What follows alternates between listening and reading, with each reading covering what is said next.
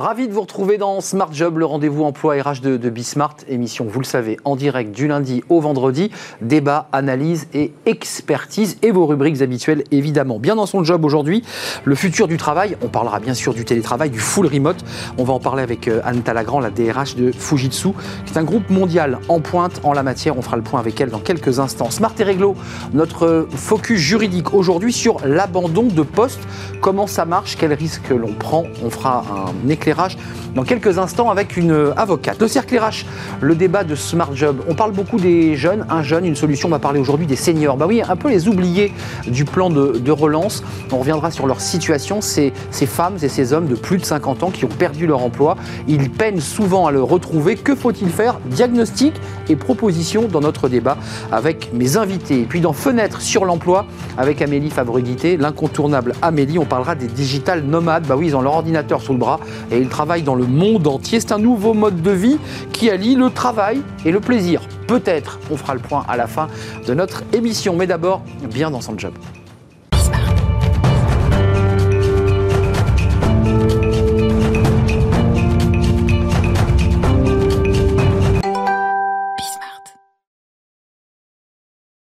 bien dans son job, le télétravail. On ne parle que de lui. Alors, il fatigue, il épuise les collaborateurs. Il y a des études qui, qui sortent évidemment, mais il peut aussi euh, satisfaire les, les, collaborateurs, les rendre heureux et épanouis. On en parle avec Anne Talagrand. Bonjour Anne. Bonjour. On est ravi de vous accueillir. Vous êtes la DRH de Fujitsu France. Alors, un petit éclairage sur votre entreprise. C'est un groupe mondial, c'est un groupe japonais, 130 000 collaborateurs dans le monde. Et vous êtes, vous, la DRH d'une entreprise de quoi? 350 salariés? Tout à fait. De l'informatique, de la tech. quel est, la, quel est la, le travail de Fujitsu? Donc, Fujitsu vend, euh, fabrique et vend du matériel informatique, euh, que ce soit des ordinateurs portables, des serveurs, mais aussi des services informatiques à nos clients. Hum. Alors une information, c'est important de le préciser parce que euh, l'organisation, la façon dont vous travaillez, et on va, on va bien sûr approfondir ce, sujet, a été euh, bah, célébré par le ministère japonais des, Affaires euh, intérieures et vous avez reçu votre entreprise mondiale, euh, le top 100 Telework Pioneers, euh, Telework mais évidemment comme télétravail. D'abord un mot sur ce full remote, on peut l'utiliser, c'est le mot que vous utilisez j'imagine, c'est le 100% télétravail dès mars 2020, vous êtes en 100% télétravail. Comment ça s'est passé pour vous, la DRH Tout à fait. Donc, on a basculé en quelques jours en 100% télétravail. Euh, parce que nous y étions prêts, donc nous étions préparés à ce 100% télétravail. Il faut savoir que nous avions un accord de télétravail existant dans l'entreprise depuis 2016 déjà, et nous avions fait tous nos tests en amont, des tests VPN, des tests informatiques, pour être prêts à cette bascule en 100% télétravail qui a été une réussite, on peut le dire. Comme si vous attendiez, comme si vous vous prépariez à, au cataclysme du Covid en quelque sorte. Vous étiez déjà prêt. Tout à fait, on était déjà prêt. Et il faut savoir que chez Fujitsu, tous les collaborateurs sont équipés d'un ordinateur portable depuis 8 ans, ce qui n'est pas la norme euh, aujourd'hui dans les entreprises, et ce qui a permis ce basculement en 100% télétravail. Hmm. Par ailleurs, euh, nous avons déployé des outils collaboratifs, euh, ça a corroboré exactement avec cette période-là, qui ont permis aux collaborateurs de rester connectés les uns avec les autres, les managers avec leurs équipes également. Euh, un travail qui était en fait préparé en amont avant mars 2020, ça veut dire que vous aviez, vous, la DRH, anticipé les difficultés des managers. C'est un point qui ressort régulièrement. Là, aujourd'hui encore, des études nous disent que les managers sont un peu perdus, ne savent plus comment faire. Vous aviez anticipé cette difficulté? Nous avions anticipé cette, cette difficulté tout à fait d'un point de vue technique, mais aussi il faut savoir qu'on a une culture managériale euh, de, de, bienveillance chez Fujitsu. C'est japonais ça ou c'est la filiale française? Alors je pense que ça vient aussi du, du Japon, euh, c'est particulièrement présent en France, mm. euh, mais nous avons une vraie culture de bienveillance, d'écoute et nous faisons confiance à nos collaborateurs. Il y a beaucoup d'autonomie chez nos collaborateurs qui permettent aussi ce télétravail aujourd'hui, que ce soit une réussite. Mm. il, y a, il, y a, des petits euh, espaces collaboratifs aussi qui permettent aux gens de rester connectés parce que full remote, ça veut dire que, pour qu'on soit bien, bien précis, l'ensemble des 350 collaborateurs sont atomisés dans leur lieu de vie, on est bien d'accord, ou dans des lieux tiers. Comment ça se passe d'ailleurs? Ils sont chez eux en partie ou, vont dans des, dans des coworking? Alors tout à fait, la majorité des, des tous les collaborateurs sont à leur domicile aujourd'hui. Il faut savoir qu'on a quand même gardé nos bureaux ouverts pour les télétravail, pour les, collaborateurs qui souhaitent venir au bureau s'il y a besoin, avec un jour par semaine, de façon très Pour des raisons techniques, souvent on n'a pas forcément de matériel à la maison, c'est compliqué. Tout à fait. mais par ailleurs, ce qui a permis cette réussite du 100% télétravail, c'est tous les moyens de communication qu'on a mis en place derrière. Ça va être euh, des communications bimensuelles à destination de tous nos collaborateurs, donc la direction qui redescend des messages aux collaborateurs et qui reste connectée aux collaborateurs. Toutes les deux semaines, on a également des points avec tous nos managers pour partager les bonnes pratiques, pour partager euh, des solutions. Euh, donc ça, c'est vraiment important pour nos managers. On a aussi mis en place des formations pour nos managers pour renforcer leurs compétences de management à distance. Mais aussi le télétravail, euh, on sait que le travail, c'est pas 100% formel, il y a aussi des moments informels. Donc on a aussi mis en place euh, des coffee rooms virtuels, on a mis en place des, ce qu'on appelle des morning coffee ou les, des meet-up, les gens viennent partager des bonnes pratiques euh, pour les collaborateurs. Oui, et puis ça permet de créer du lien social virtuel, de, de parler. quoi. Il y a même des collaborateurs qui se sont improvisés coachs sportifs et qui donnent des cours, les salles de sport étant fermées. Euh, on a des ateliers cuisine, on a, voilà, on a tout un, on a une communauté aussi, un groupe WhatsApp Stay Up qui anime la vie de, l'entreprise par des concours photos, des, des, jeux, des, recommandations de séries, de polars. Donc il y a une vraie, euh, une, vie. une vraie vie de l'entreprise. Elle est virtuelle, mais il y a de la vie. Tout à fait. comment vous regardez le débat qui est posé par notre société, de la fenêtre de Fujitsu, mais il y a des vrais débats, voire même des polémiques autour du télétravail. Mhm. Comment ça se vit chez vous? Parce que j'imagine que vous sondez un peu les, cœurs, vous posez des questions, vous demandez aux collaborateurs comment ils se sentent, comment, euh, comment ils vont psychologiquement. Comment ils vont, vos collaborateurs? Alors, nos collaborateurs, on les, effectivement, on les sonde.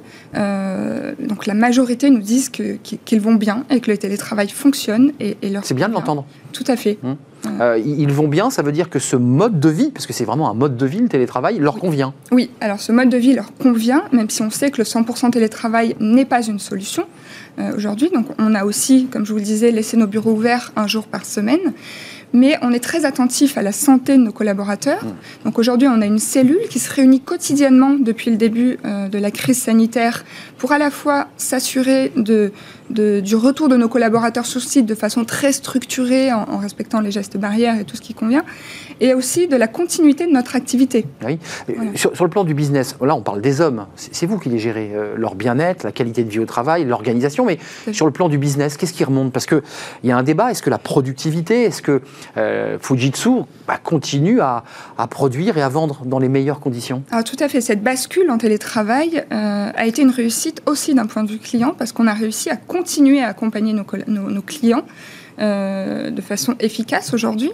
Euh, et d'ailleurs, l'expertise de Fujitsu est de mettre en place chez nos clients euh, des services et des produits informatiques. Hum, donc c'est plus compliqué quand même avec le Covid, parce que là, là, pour le coup, ceux qui se déplaçaient chez les clients, comment ils faisaient? Ils faisaient de la visio? Comment ils allaient quand même sur place? Alors il y a moins de déplacements chez les clients, évidemment, mais évidemment remplacés par la visio et d'autres événements comme ça. le plan Work-Life Shift, quelques mots, c'est important, parce qu'on va parler du déménagement. On a eu ce débat, on a fait un débat ici sur les entreprises qui, bah, qui réfléchissent à leur mètre carré. ça a un coût, évidemment. Euh, mais d'abord, ce, plan Work-Life Shift, c'est quoi? C'est pour l'ensemble des collaborateurs? Tout à fait. Donc, c'est un plan qui a été initié au Japon, qui a été renforcé l'été dernier, euh, destiné à l'ensemble des collaborateurs et qui a pour objectif de repenser notre façon de travailler, nos méthodes de travail en offrant plus d'autonomie, plus de confiance et de flexibilité aux collaborateurs. Par exemple, en choisissant leur lieu de travail. Et ça s'illustre au Japon par une réduction de moitié des bureaux donc c'est assez fort et assez innovant dans la culture japonaise, euh, une réduction de 50% des bureaux que nous. Ouais, c'est intéressant ce que vous dites, parce qu'au Japon, on sait que les mètres carrés euh, coûtent cher, euh, même pour vivre, pour se loger. Il y a une stratégie aussi de réduire les, mètres carrés et les coûts, j'imagine, non, quand même? Oui, alors tout à fait, mais aussi en offrant plus de flexibilité, surtout, et d'autonomie aux collaborateurs, qui aujourd'hui, on le sait, les sondages expliquent que 46% des collaborateurs veulent retrouver des espaces de convivialité dans les bureaux. Hmm. Et donc c'est aussi une manière pour nous de repenser nos bureaux à partir du 1er euh, juillet où nous allons déménager le siège de Fujitsu à la Défense. C'est pas rien dans la vie d'une entreprise de changer de siège, de partir à un autre lieu dans lequel j'imagine vous avez euh, participé à l'élaboration des espaces parce qu'on voit qu'aujourd'hui les fameux open space où tout le monde était rangé en randonnion avec des ordinateurs est en train d'exploser totalement. C'est plus ce modèle-là. Tout à fait, c'est plus ce modèle-là. Aujourd'hui, les, les gens veulent trouver un modèle différent quand ils vont aller au bureau. Euh, donc on aura des espaces collaboratifs, des espaces de coworking, de co-création aussi. Donc l'idée, c'est que les gens euh, accèdent à des espaces qui, qui stimulent la créativité, qui stimulent la collaboration, la productivité, mais aussi l'attractivité. On en fasse des locaux attractifs pour les talents, euh, pour, euh, pour attirer des, voilà, des jeunes recrues. Euh, déménagement prévu quand? C'est, en cours Le 1er juillet, c'est en cours. Donc là, vous êtes en train de mettre les cartons, les dossiers et les câbles. Tout à fait. Et, donc ça se prépare. Ça se prépare. ils le vivent comment, les collaborateurs? Comment ils regardent ce déménagement? Parce que d'abord, on a bien compris qu'ils étaient chez eux mhm. ou dans des espaces dédiés, donc ils ne vivent pas tous les jours au siège. Ils le regardent comment? Vous avez sondé là aussi les, collaborateurs sur un déménagement, sur ce déménagement? Oui, tout à fait. Donc le, c'est très fort comme événement euh, en interne bah parce que c'est déjà on déménage dans la tour Alto qui est une tour toute neuve et qui vient d'être livrée à la défense. Oui, la dernière tour de la défense. exactement.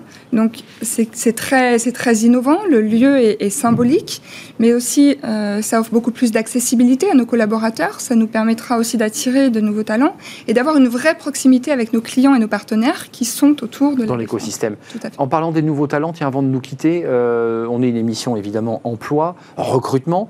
Vous en êtes où, Fujitsu Est-ce qu'on est qu'on peut aller sur votre site Là, vous, êtes, vous accélérez. On nous dit qu'il y, a un besoin de numérisation, de digitalisation et que la tech se porte bien. Vous recrutez aujourd'hui, Fujitsu? Effectivement. On recrute beaucoup. Euh, on a des offres qui sont publiées en ligne. Allez-y. Voilà. Donc combien, combien d'offres là? C'est sur, sur quel profil? Des développeurs des, euh, c'est, quoi le profil des postes que vous Alors, recherchez? Beaucoup de consultants euh, informatiques, euh, et donc, on, a des offres en ligne. On a à peu près une trentaine de recrutements en cours. 30. Donc ça veut dire, vous, la DRH Anne Talagrand, c'est de l'onboarding à distance Oui, tout à fait. Donc ça aussi, on Ça, c'est nouveau pour vous aussi Ça, c'est nouveau pour bah nous. Oui.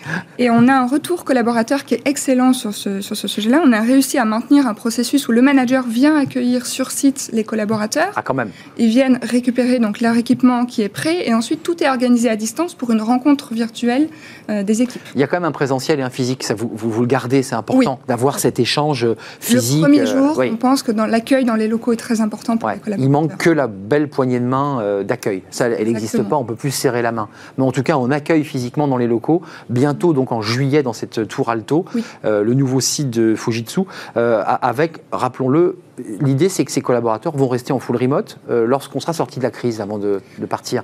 on, sort, septembre, c'est fini espérons-le, euh, tout le monde revient. Non, vous allez rester en full remote? Non, alors l'idée c'est de généraliser le télétravail, effectivement, et d'avoir un modèle hybride aujourd'hui qui convient le mieux, on pense à nos collaborateurs, quand on les sonde, c'est ce qu'ils attendent, un modèle de pouvoir revenir au, bureau et de pouvoir travailler, d'avoir cette flexibilité de travailler chez soi. Alors précisons, euh, avant de nous quitter, que c'est un secteur d'activité qui permet aussi ce type de... Euh, dans l'industrie, c'est plus compliqué. On sait qu'il y a des secteurs qui sont beaucoup plus compliqués à, mettre en, en télétravail. C'est un plaisir de vous accueillir Anne Talagrand. Vous êtes la tête dans les cartons, comme on dit, comme dans tous les déménagements, pour euh, basculer. Euh, bah, c'est un moment important de la vie d'une entreprise.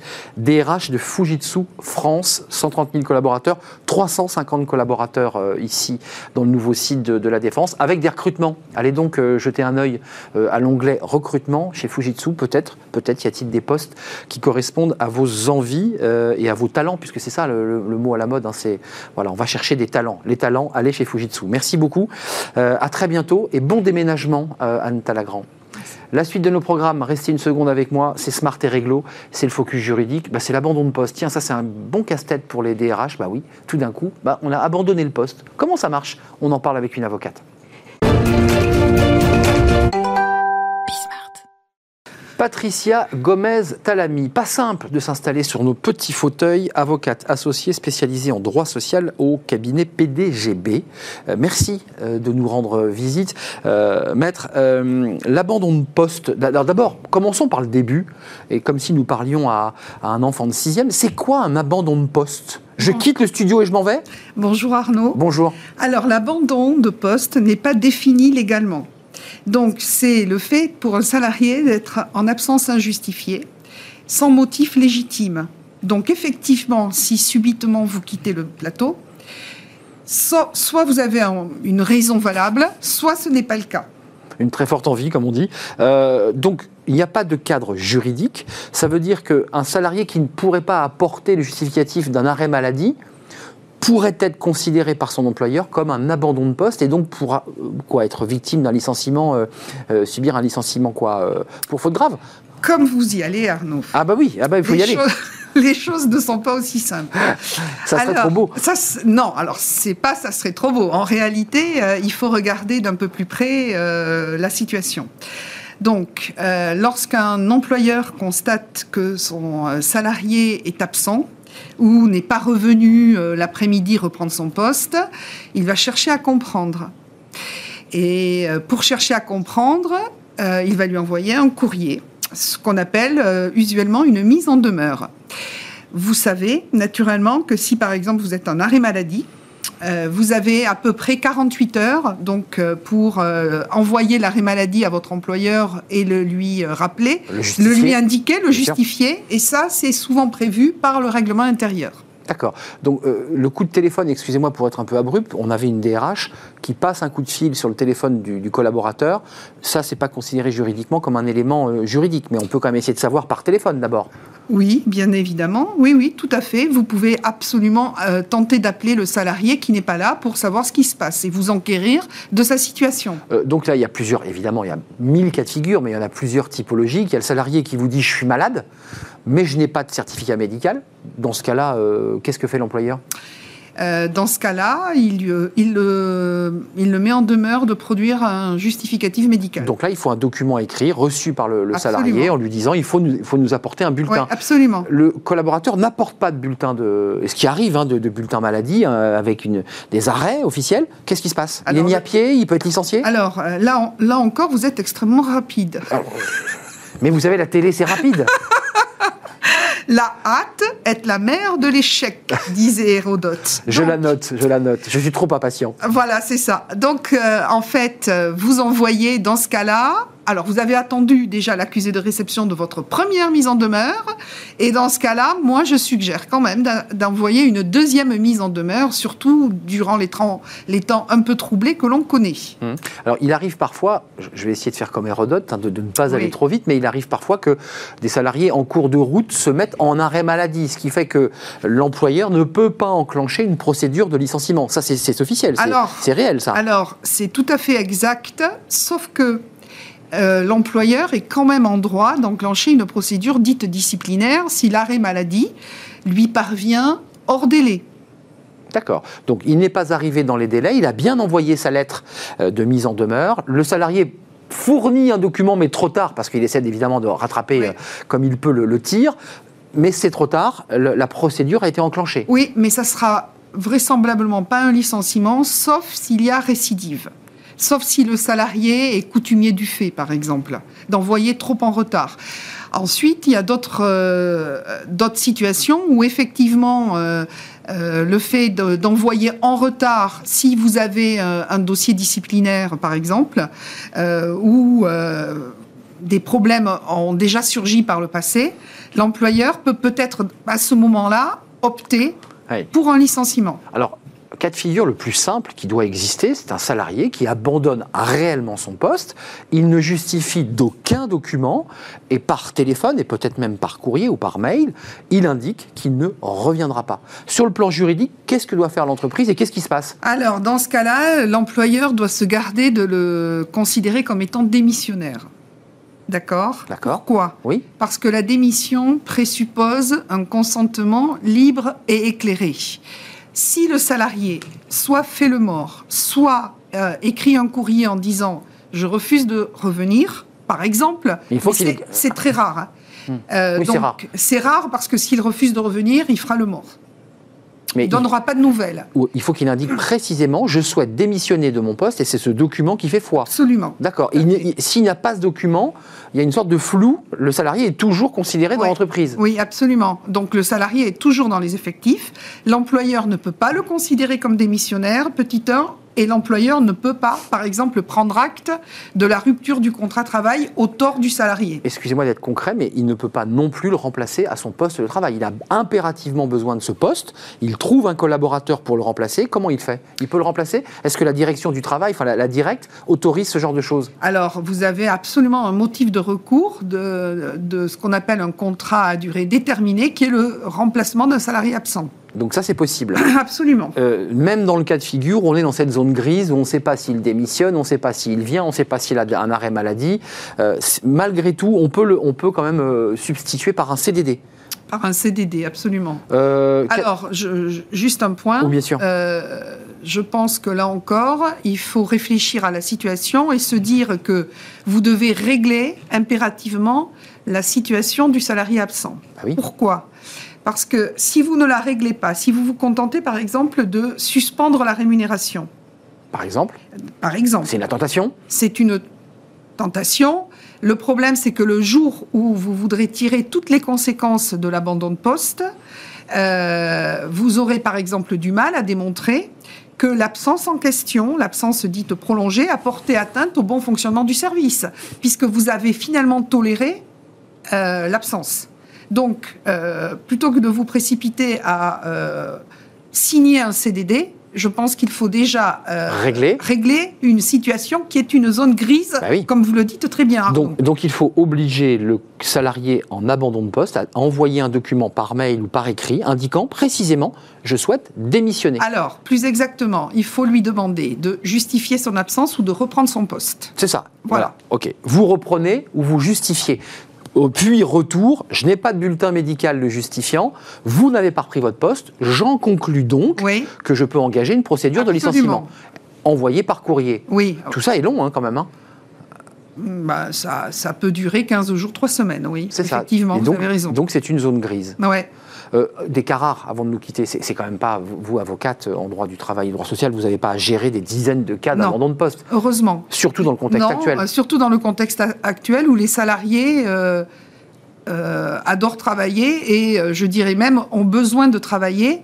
Et dans ce cas-là, ils rejoignent la volonté de leur employeur puisque finalement tout le monde a, un but ultime qui fait, qui fait que l'un souhaite travailler et euh, sortir d'une situation euh, qui est compliquée. Hmm. Et les employeurs euh, ont effectivement besoin de faire exécuter des tâches. Donc le télétravail, dans ce cas-là, fait que l'abandon de poste est encore un peu plus rare. Oui, bien sûr, évidemment. La question du télétravail qui, pose d'autres sujets d'ailleurs aux avocats. Merci Patricia Gomez-Telami, merci Hérodote qui nous a accompagnés pendant cette émission. Je vous remercie Arnaud. Pas, pas trop de hâte, j'ai bien noté ce que vous m'avez dit, avocate associée, euh, spécialiste en droit du travail et en droit social au cabinet PDGB. On est bien d'accord? PDGB, cabinet d'affaires parisien. Parfait, tout a été dit. Merci, d'être venu sur notre plateau, c'était un plaisir. On fait une courte pause et on se retrouve juste après. On va parler des seniors. Tiens, oui, c'est pas qu'un dossier juridique, c'est un dossier sociologique. On a beaucoup parlé des jeunes, un jeune, une solution. Ça a plutôt d'ailleurs bien marché. On va parler des seniors. Ils sont presque un million euh, de seniors, alors qui est un mot un peu impropre d'ailleurs, ce mot senior. Un million de demandeurs d'emploi inscrits à Pôle emploi. Euh, que fait le gouvernement pour eux? On va d'abord faire un diagnostic et puis on fera des propositions avec mes invités. Ils ont quelques idées sur le sujet. Restez avec nous, évidemment. C'est Smart Job, courte pause et on se retrouve après.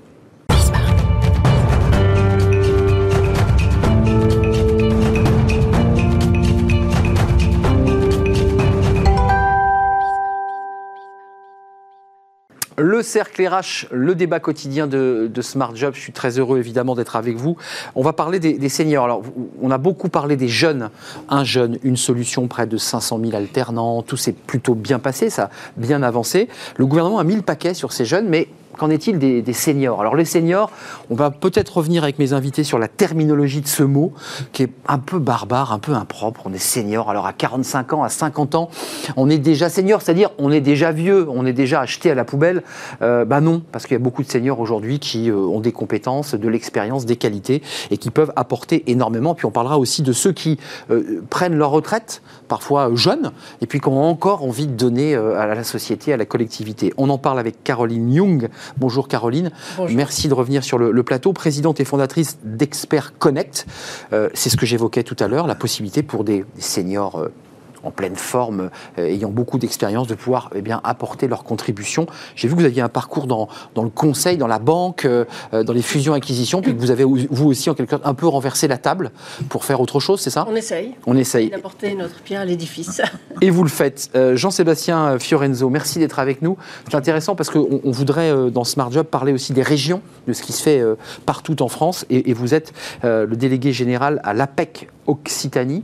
merci d'être avec avec nous. On parlera évidemment de ce que vous menez mmh. en Occitanie, puisque fait l'APEC en direction des, seniors et, des cadres. Benoît Serre, merci d'être là. Euh, vice-président de l'Association nationale des, DRH Senior Partners au BCG, la NDRH. Mais vraiment, et je, vous pose la question en, premier, parce qu'il y a certains sujets sur lesquels vous êtes en accompagnement, et sur ce sujet-là, vous êtes, j'allais dire, en aiguillon, en proposition, et vous dites au gouvernement bravo pour ce que vous avez fait pour les jeunes, il n'y a rien à dire globalement, mais pour les seniors, euh, malheureusement, le compte n'y est pas. Oui, ben, en fait, on le dit depuis longtemps, bien avant la crise. Euh, dès 2017, on a évoqué le sujet à l'occasion euh, de la réforme des retraites, puisque en avril 2017 ou 18, c'était un 18, le président de la République a fait une conférence de presse où il a annoncé la réforme des retraites. Il a eu une question qui était d'accord, mais enfin, avec le problème qu'on a avec les seniors, vous faites comment pour allonger l'âge? Et il a dit, bien évidemment, il faut résoudre le problème des seniors avant de lancer la retraite. Souvent, on dit oui, c'est vrai, on l'entend. Quand le rapport euh, de Levoix est sorti, enfin, vous connaissez tous les mmh. termoiements de cette réforme, il n'y avait plus rien sur le sujet. Donc, on a pris la parole, nous, au NDRH, en disant, attendez, euh, c'est bien gentil de vouloir allonger la durée, on ne conteste pas les calculs, euh, etc. Mmh. Mais n'empêche qu'aujourd'hui, la France est un des plus mauvais élèves de l'Europe dans ce domaine. Donc ce sujet, on le traite, nous, depuis longtemps. On avait proposé éventuellement la création d'un index ou autre chose. Puis il y a eu une, une commission, la commission Belon, a, qui nous a auditionnés, etc. Et puis le, sujet est revenu sur la table quand le plan de relance est sorti. Euh, moi, j'ai eu l'occasion de euh, et l'honneur de débattre avec Bruno Le Maire pour ce sujet. Et je lui ai dit, il y a un impensé général de votre plan, c'est les seniors. Hmm. Les oubliés du plan de relance. Alors que et pour terminer là-dessus, notre raisonnement, c'était dire, ça fait dix ans qu'en France, on se bat contre toutes les discriminations de la Terre, les unes après les autres, et tout ça est parfaitement légitime. Il y en a une Sauf. dont plus personne ne mm. parle, qui c'est la discrimination à l'embauche des seniors, qui est pourtant la principale. Or, ce plan de relance, et on sait le faire, puisque ça fait des années qu'on fait des politiques faveur en faveur des jeunes. On l'a fait pour les jeunes, bien sûr. Et pourquoi on ne fait rien pour les seniors? Donc on a remis le sujet, et là, on, comme vous l'avez dit, on, on, va un peu plus loin et on dit maintenant, ça suffit, il faut absolument mettre en œuvre un plan pour les seniors, sinon vous aurez une génération déclassée absolument dramatique, d'autant plus qu'on ne peut pas mettre en place une loi pour les aidants qui consiste à reconnaître que des gens travaillent, enfin, ont une activité mmh. pour leurs propres parents, et en même temps considérer que ces gens peuvent partir au chômage parce que un senior qui part au chômage à 57, 58, c'est trois générations qui tombent. Lui, évidemment, ou elle, ses parents qui l'aident, et souvent ses enfants. Ses enfants qui, sont aux études. Donc c'est un problème de société, c'est pas un problème économique. C'est un problème social. Et pourtant, c'est sous les radars. Euh, juste, je, vous poserai la question après Benoît Serre, mais j'ai peut-être mal commencé ce débat. Le mot senior, ça vous choque pas? Moi qui, suis senior, voilà, je vous, le dis droit dans les yeux, je suis considéré dans le sport comme senior. C'est le bon mot, senior? C'est senior, c'est tout de suite euh, un peu réducteur, c'est un peu givaro. Ah bah c'est un senior, lui. C'est pas. Un terme super galvaudé. On peut être senior dans l'informatique à 28 ans. Mmh. Euh, donc euh, ça veut rien dire. Moi, j'utilise pas le terme de senior. Malheureusement, je n'avais pas trouvé de meilleur. Oui, je... Chez, Expert Connect, nous, on, parle d'experts. Ouais, on parle d'experts, expérimentés, mmh. euh, voilà, euh, sachant. Les sachants, euh, mmh. Voilà. Senior, c'est, ça veut tout et rien dire. Mmh. C'est difficile, mais j'en conviens, c'est pas facile de le remplacer par quelque chose qui soit aussi large. Sachant expérimenté? Oui, expérimenté. On utilise plutôt le terme expérimenté. Après, la question aussi qu'on peut se poser, c'est à partir de quel âge? C'est-à-dire, en gros, est-ce qu'on est à 45 ans et plus ou est-ce qu'on va plutôt vers le Alors, braquet 50-55 J'ai vérifié ce matin euh, avec Aurélie Planex, notre rédactrice en chef. Euh, L'INSEE, c'est 50 ans. Hein. C'est 50 ans. Mais auparavant, si j'ai bien compris, avait mis la barre à 45, pour être un peu précis. ce qui est terrible. Senior dans les entreprises commence à 45. C'est ça. C'est pour ça qu'on a dit que senior, c'était 45. Mm. Le terme expérimentaire, en fait, c'est mm. celui qui a été recommandé par la mm. commission Belon qui veut dire arrêter de parler des seniors. Et mm. ensuite, 45 ans, ça n'a aucun sens. Mm. Aucun sens. Le vrai problème d'emploi, il se pose à partir de 55. 55. 964 000 nombre de demandeurs d'emploi de plus de 50 ans, c'était fin 2020. Mm. Les chiffres doivent être, à mon avis, encore affinés à l'aune de cette crise Covid. L'APEC Occitanie, c'est combien? C'est 9 000 personnes, des cadres, des jeunes qui sont pris en charge? euh, Sur l'Occitanie, on accompagne à peu près 10 000 cadres et jeunes diplômés euh, chaque année. On a à peu près 25 à 30% de cadres qui expérimentés, qu'on accompagne. Alors on a un contexte un peu particulier en Occitanie, c'est la crise de l'aéronautique bah, aujourd'hui, avec la crise Covid, avec l'aéronautique et tous les sous-traitants qui vont autour, évidemment. Bassin très dynamique qui aujourd'hui. très dynamique il y a encore deux ans, qui aujourd'hui, il y a encore deux ans, s'arrachait les cadres expérimentés, clairement. Et là, par rapport à votre activité, c'était vraiment des liens avec des experts qui étaient vraiment recherchés. Et là Et aujourd'hui, un frein assez fort. Alors nous, à la PEC, je, rejoins ce que vous disiez, Monsieur Serre, on, a, on a travaillé avec les expérimentés depuis des années. On n'a pas attendu le, plan Un jeune, une solution. On s'est investi évidemment aux côtés de l'État pour les Un jeune, une solution. Mais on a aussi continué à travailler avec les cadres expérimentés pour les accompagner justement à, la prise d'emploi. Et ce qu'on constate, nous, quand euh, on interroge les entreprises qui emploient des seniors, c'est qu'il y a beaucoup d'atouts et d'avantages que de travailler avec des seniors. C'est un, l'expérience, ce qu'ils peuvent apporter en termes de parrainage, marrainage, hmm. euh, vis-à-vis de mentorat, de, mentorat vis-à-vis des jeunes diplômés qui intègrent la structure. Euh, ils ont une prise de recul beaucoup plus importante par rapport aux situations, par rapport, j'allais dire, à la hmm. stratégie de l'entreprise. C'est très positif, mais il y a quand même un million de personnes nous, quand on travaille avec les entreprises, que quand ils emploient des, cadres expérimentés, euh, les, premiers points positifs viennent de suite. Donc du coup, nous, le travail de fond qu'on fait à l'APEC avec nos consultants qui sont en relation avec les entreprises, c'est d'essayer de faire bouger les lignes côté recruteur. Qu'est-ce qu'elles vous disent, les entreprises? Trop cher? Euh, Salaire trop élevé? C'est quoi l'argument C'est souvent des représentations. C'est souvent des mmh, représentations. Euh, et c'est souvent des représentations à compétences égales. Euh, il y a un jeune diplômé, un, cadre expérimenté. Évidemment, le salaire va faire partie eh de, l'équation. Mais, mais, parfois, le, cadre expérimenté est prêt à, bouger sur sa rémunération pour revenir à l'emploi. Et c'est peut-être après une philosophie d'entreprise qu'il faut accompagner. Caroline Youn, je, précise quand même qu'on parle des cadres. Il y a une question d'employabilité pour mmh. ceux qui sont les, des, mmh. salariés de plus de 50 ans sur des, métiers manuels ou des métiers difficiles, des métiers en tension. Mm. Je pense aux maçons, je pense à ceux qui font beaucoup, beaucoup de, de ports euh, et qui disent qu'à 50 ans, et là c'est un autre sujet qui s'ouvre, euh, bah, ils ne sont plus en capacité physique de pouvoir faire ce métier et donc il faut les reventiler sur d'autres postes. Euh, qu'est-ce que vous dites? Je vous ai vu lever un peu les yeux au ciel sur le rapport Belon. Il n'a pas fait avancer beaucoup le schmilblick, le rapport Belon? Non, je, citais juste. Ah, c'est ça, vous l'avez cité. vous ne portiez pas. qu'il était force de proposition très Non, non, on est d'accord. mais c'est juste. C'était une proposition. Juste pour revenir sur le, sur le point de monsieur sur la représentation. Ça fait 35 ans en France qu'on régule le marché du travail mm. en, sortant les vieux. Mais oui, mais oui. Et donc, à ce titre-là, on a dévalorisé et on a collé des étiquettes mm. sur les seniors. J'utilise ce mot expérimenté, qui s'adapterait moins bien, qui serait moins appétit, qui serait moins formé, moins. Voilà, c'est totalement faux. Euh, y a, dans les pays du nord de l'Europe, on n'a pas du tout ces représentations parce qu'on n'a pas dû justifier à un moment, mm. un moment pendant 30 ans, on faisait des mesures d'âge et là, on a repris ce travers euh, tout à fait immédiatement avec la crise du Covid. C'est-à-dire que nous, on travaille avec des grands groupes du CAC 40, dans l'industrie, etc. C'est votre boulot, vous, d'amener, expérimenter. Ils ont euh, tous fait des plans avec des mesures d'âge. bien sûr. Voilà. Bien sûr. c'est l'État qui les poussait à le faire, excusez-moi. Alors, l'État, voire il le finance eux-mêmes. Oui, oui, Mais c'est le pli qui est socialement acceptable. Mmh, Alors, à toute crise, il y a quand même des opportunités formidables. C'est que ce qu'on constate, nous, chez Expert Connect, on, fait, on, fait, on réinjecte, on va dire, dans ces entreprises des gens qui sont euh, très expérimentés, qui, qui ont des, des, compétences rares, etc. Ce qu'on constate, c'est qu'aujourd'hui, déjà, nos clients reviennent en disant mais en fait, on a fait partir tous les, tous les types bah, on n'a plus, on plus notre, notre force, mm. notre savoir. On, peut, on va recruter des jeunes, on le sait. On peut plus transférer le savoir parce que les gens sont partis. Donc, il y a des opportunités formidables à ce titre-là, sous des modes plus flexibles.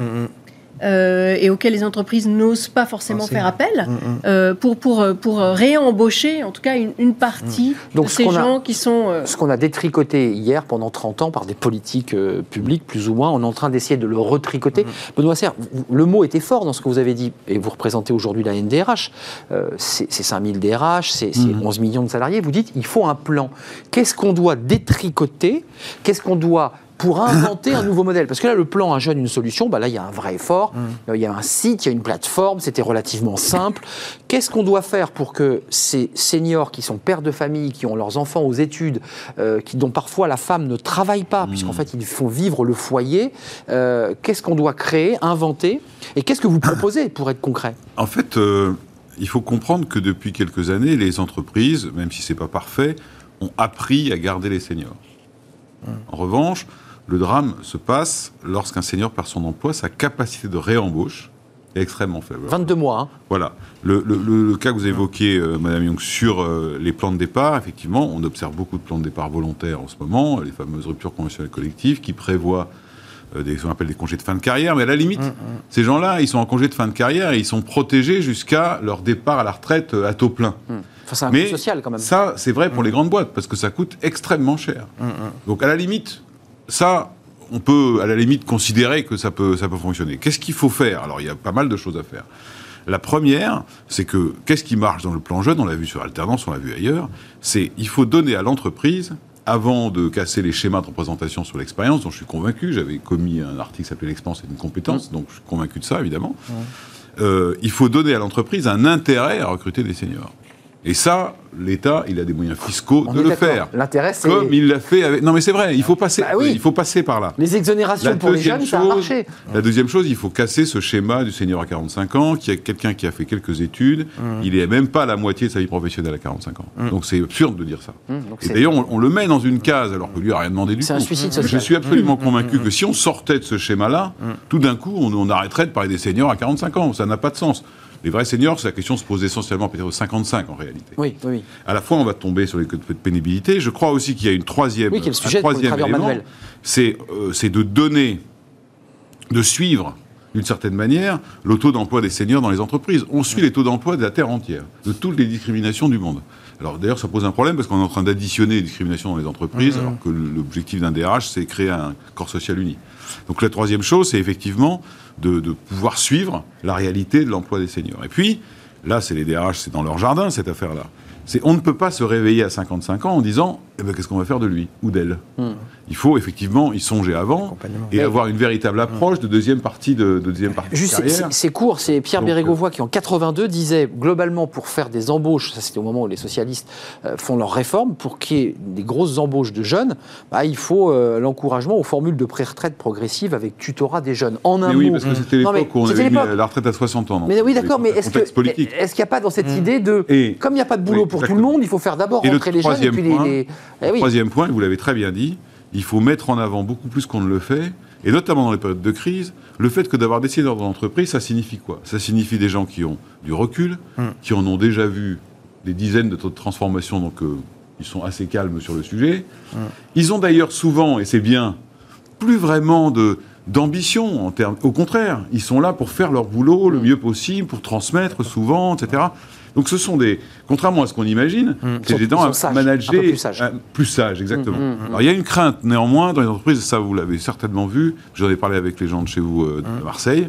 Euh, il y a une crainte, c'est que quand vous recrutez un senior, vous dites je vais avoir du mal à l'intégrer dans la culture de boîte parce qu'il a des années d'expérience professionnelle Ouais. et ça va être compliqué. Ça, c'est la partie positive. Et la partie moins positive du débat, c'est de dire attendez, si je recrute quelqu'un à 56, 57, le temps que je le forme, je l'habitue, etc., pof, Il va parti. partir.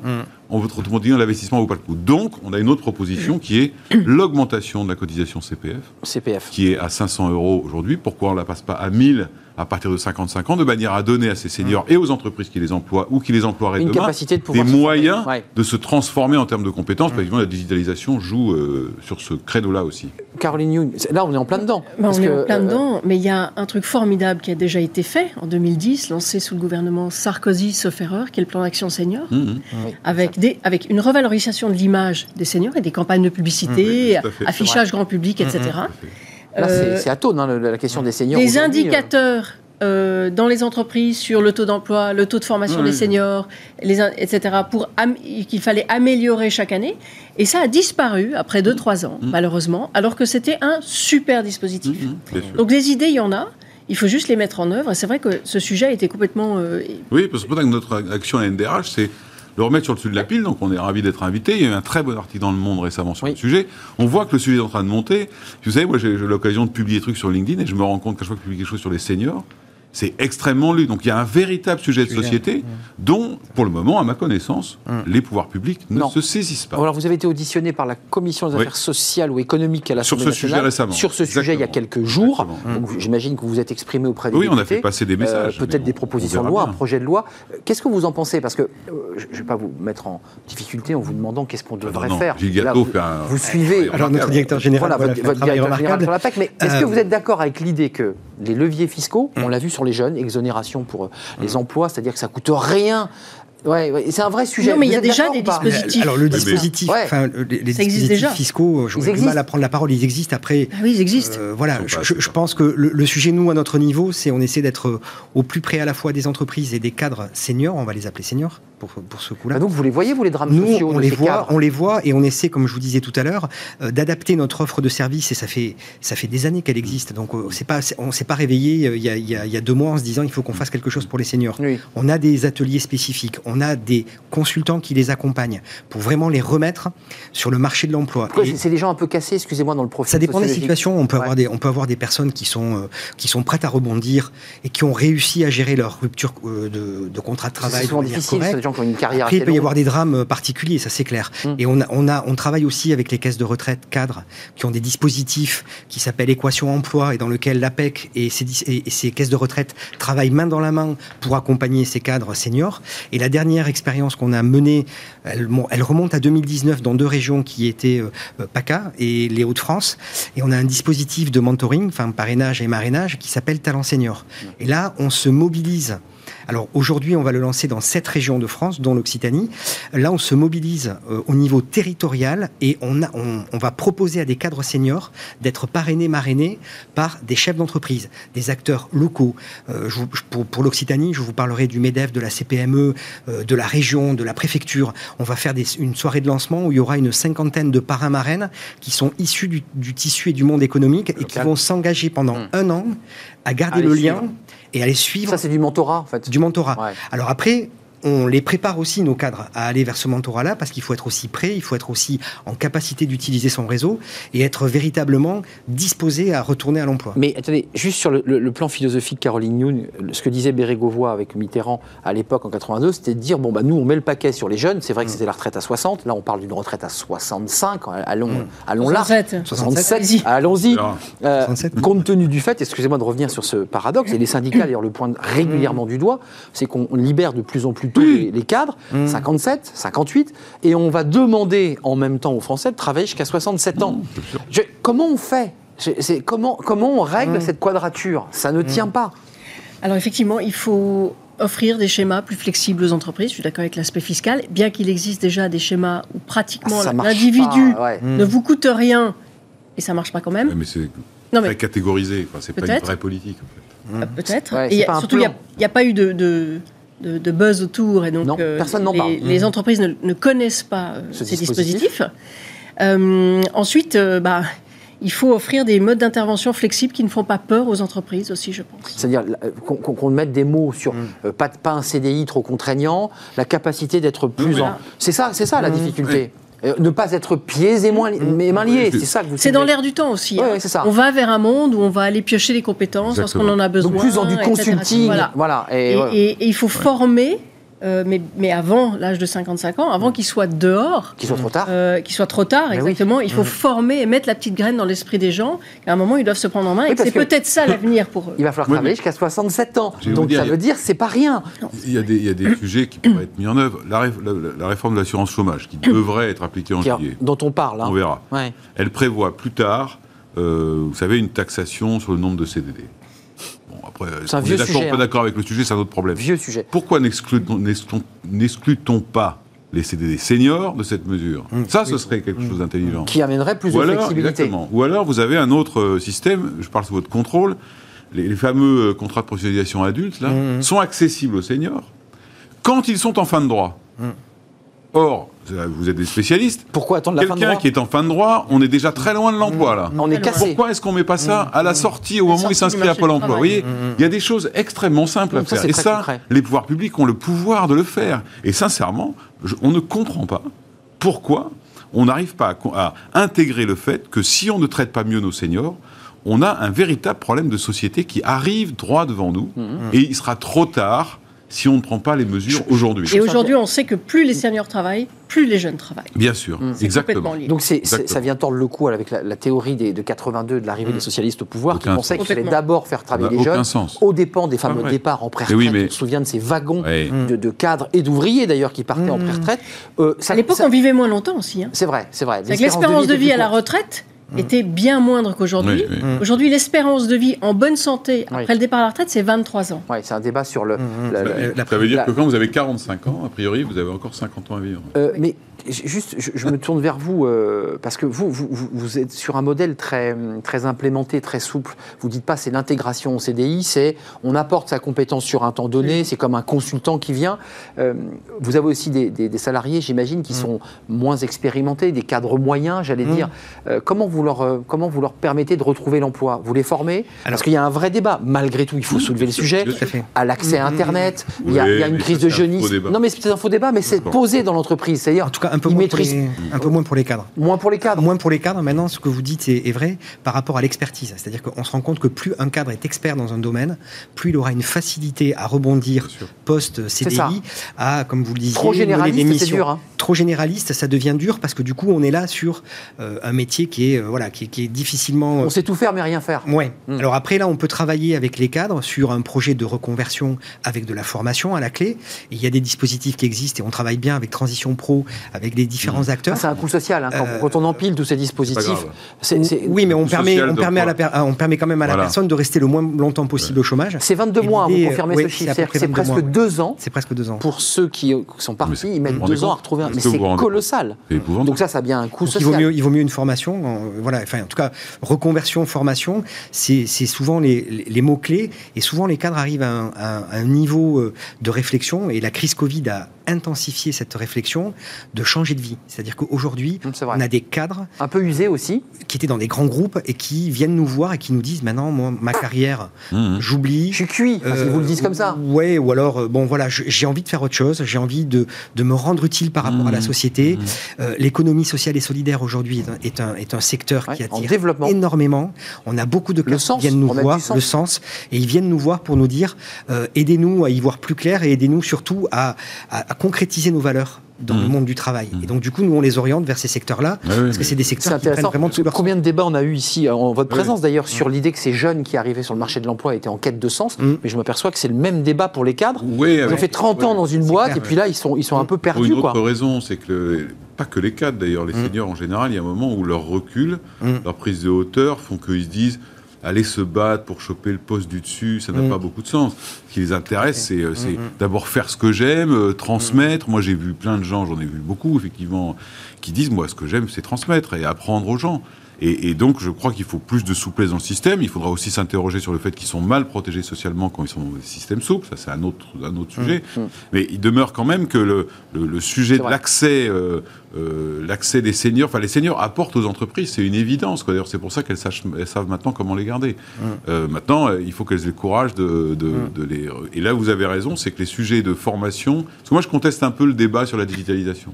Vous La génération, mais non, la, génération qui a jeunisme. 50 ans aujourd'hui, elle travaille déjà depuis 20 ans avec Oui, le sujet.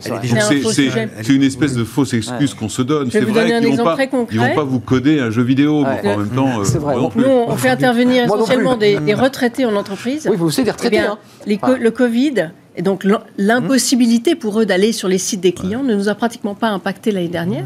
Tout le monde est passé en ligne, Ouais. Même nos retraités. C'est un il y avait non-sujet digital. euh, Hum. Non Euh, sujet. Quand même, on- là, je, lis un- un- une analyse de Pierre Cahu, qui est un économiste de, de renom, qui dit euh, la France pourrait accroître son PIB par habitant de près de 25% au cours des trois prochaines décennies si elle s'alignait sur les meilleures pratiques Oui, oui. en matière de politique Ah, des plus il y a de gens plus travaillent, qui travaillent, plus ils payent d'impôts, plus ça crée de la valeur, Mais plus ça crée de l'activité. Avant, avant de nous quitter, il reste 10 secondes, euh, Benoît Serre. Est-ce qu'il faut quand même détricoter un certain nombre de mesures qui encouragent les entreprises à se séparer, à se séparer de leur cadre par des mesures incitatives qui permettent à l'entreprise de dégraisser, donc de réduire sa masse salariale, en commençant par ses cadres et par ses seniors? Je ne sais pas, parce qu'on voit bien que les entreprises qui sont allées chercher des solutions négociées, type les RCC, avec euh, Mm. les congés de fin de carrière, euh, dans, la, dans la crise, et qui continuera à le faire, à la limite, c'est assez vertueux, parce que d'abord, c'est négocié Mm. avec les partenaires sociaux, et surtout, ce sont des systèmes qui protègent effectivement les seniors.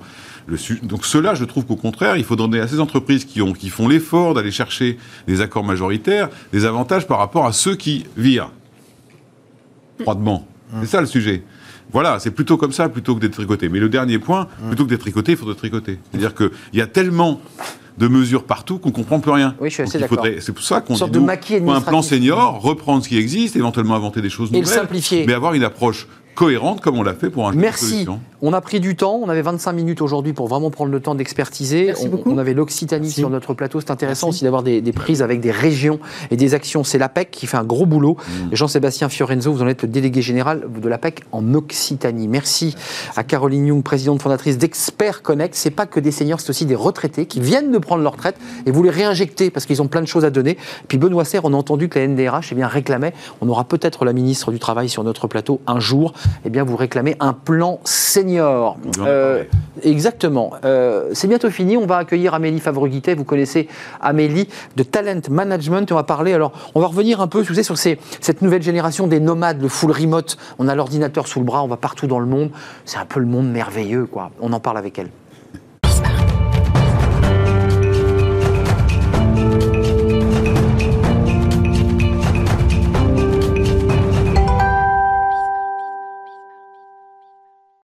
Sur l'emploi avec Amélie Favre-Guittet qui est maintenant à ma droite. C'est un- une nouveauté évidemment dans cette euh, émission. Comment allez-vous Amélie? Très bien. Talent Management, on est bien d'accord? Oui. On va parler des, des nomades, les digital nomades. Alors, il y a un petit côté cliché quand on dit digital nomade, c'est sur des jeunes, on a la planche de surf d'un côté, on a l'ordinateur de l'autre. C'est un peu ça, le- c'est vrai ça? Ça existe? Il y a un peu de vrai. Il y a un peu de vrai. On le voit sur euh, Instagram quand on les suit. Effectivement, la planche de surf n'est pas très loin. Bah ouais. Euh, c'est quoi? C'est c'est un- une nouvelle manière de penser le travail, de travailler tout simplement. Ouais. Aujourd'hui, c'est un nouveau mode de vie. On n'a plus envie de faire comme nos parents et d'être enfermé dans une boîte de 9h à 18h. On a envie de voyager, on a envie de voir le monde et on a aussi envie de travailler. Et donc en fait, on va monter, on va transformer un van et on va aller sur les routes. Alors, c'est un, c'est un côté très très sympa, ça marche pas pour tous les métiers. Euh, Il y a trois catégories, euh, vous, vous en distinguez trois, Mm. euh, des digital nomades qu'on appelle aussi des slasheurs. Ouais. Alors, ils, pe- ils peuvent être slasheurs comme ils peuvent ne pas l'être. C'est-à-dire, ils peuvent cumuler plusieurs emplois. Ça, ce sont les slasheurs. Ils peuvent avoir qu'un seul, qu'une seule activité et travailler sur le web, principalement, vendre quelque chose sur le web. Ça peut être des blogueurs, des photographes, n'importe quoi. Ils peuvent être aussi des gens qu'on va dire des workers remote, c'est-à-dire des gens qui travaillent en full remote à 100% en télétravail, autorisés par un employeur. Donc, ils peuvent être salariés. On l'a vu tout à l'heure avec Fujitsu, à fait. 350 salariés chez eux. Chez eux. Et il y a plein Ailleurs. de startups qui le font de plus en plus.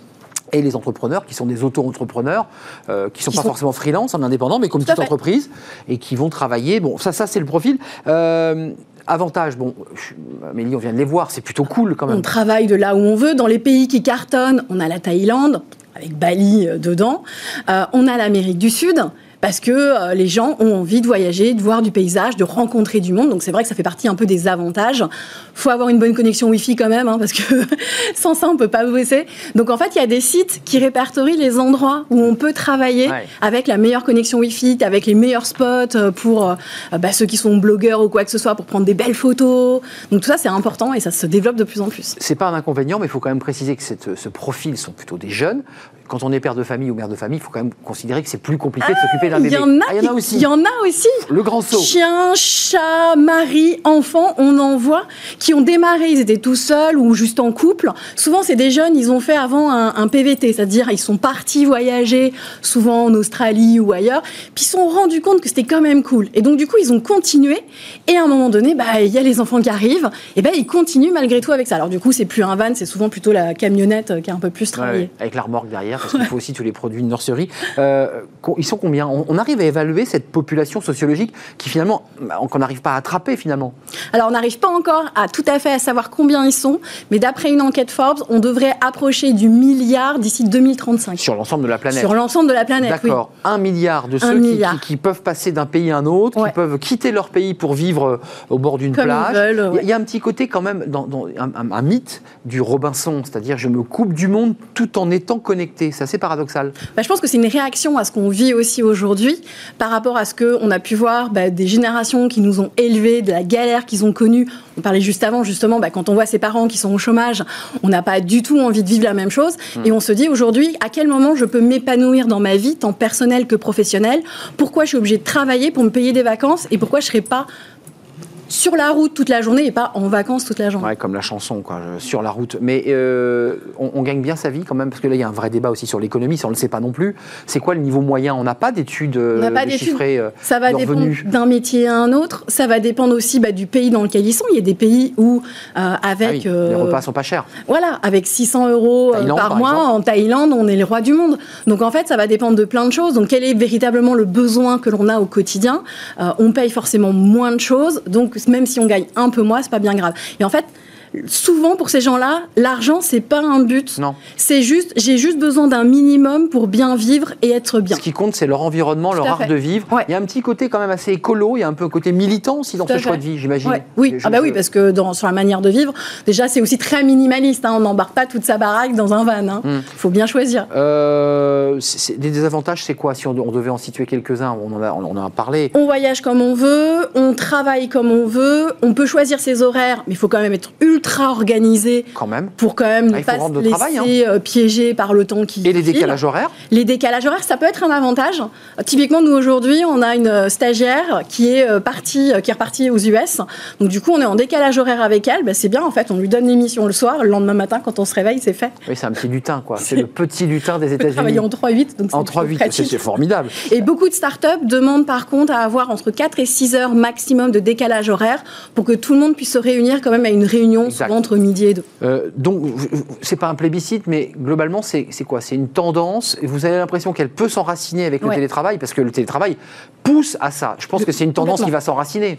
Ben, on se dit que puisque le télétravail commence à prendre de la place, pourquoi finalement télétravailler depuis euh, son appart ou sa maison et pourquoi pas bouger? Donc ça, c'est une tendance qui va commencer à venir. Les entreprises doivent vraiment faire attention à ça et commencer à communiquer, à travailler leur marque employeur là-dessus. Parce qu'en plus, un, un- un collaborateur à qui on fait confiance, à qui on peut laisser Oui. cette liberté, va à un moment donné être forcément plus productif parce qu'il il est content d'avoir cette liberté et ce champ d'action. Les nomades slasheurs, à condition, avant de nous quitter, qu'il soit un salarié, puisqu'on l'a vu tout à l'heure avec Fujitsu, pour citer euh, cette entreprise qui était avec nous, à condition qu'il soit en lien de contrat. Donc il est considéré comme un expatrié quand il fait ça? Pas du tout. Non? Euh, pas du tout. C'est euh, selon où il veut s'installer, mais c'est pas un expat parce que l'expat c'est envoyé par l'entreprise dans un autre pays, euh, tandis que là c'est son choix d'aller dans d'autres pays. Donc en fait il faut adapter aussi son contrat de travail Eh oui. en fonction du pays où il visite. Et Donc, donc il y a aussi ouais. toute une Et son compte en connotation. banque, si je peux me permettre, hein, Ouais. parce qu'il faut faire virer l'argent. faut faire virer l'argent. euh, il faut pouvoir en disposer. Donc, faut voir avec les impôts. Il y a pas mal de choses. Donc là, on, on recommande souvent de faire appel à un avocat pour vérifier que tout est nickel. Quand même. Oui, c'est une fois qu'on a passé la carte postale de la planche de surf et en, en- en backup, il y a quand même un peu de travail Oui. administratif. hein. Oui, oui. Voilà, c'est le monde rêvé. Il faut quand même le préparer un minimum. Totalement. Amélie Favre-Guittet, c'est un plaisir de vous accueillir et de vous revoir. Ça faisait longtemps qu'on ne s'était pas vu. Euh, talent management, entre autres. Euh, merci à toute l'équipe. Merci à Emma Benassi. Merci à notre euh, réalisatrice, euh, dont j'ai perdu le nom, mais euh, Pauline Palavi. Euh, merci à Amanda Montero, que ça va bien faire rire. Et merci à toute l'équipe, évidemment. À Valentin pour l'accueil invité. À Pauline Gratel, un vrai plaisir. Je serai là demain, évidemment. Rassurez-vous. Smart Job, c'est en direct. Venez nombreux, puis restez évidemment fidèles à tous nos programmes. Portez-vous bien à demain.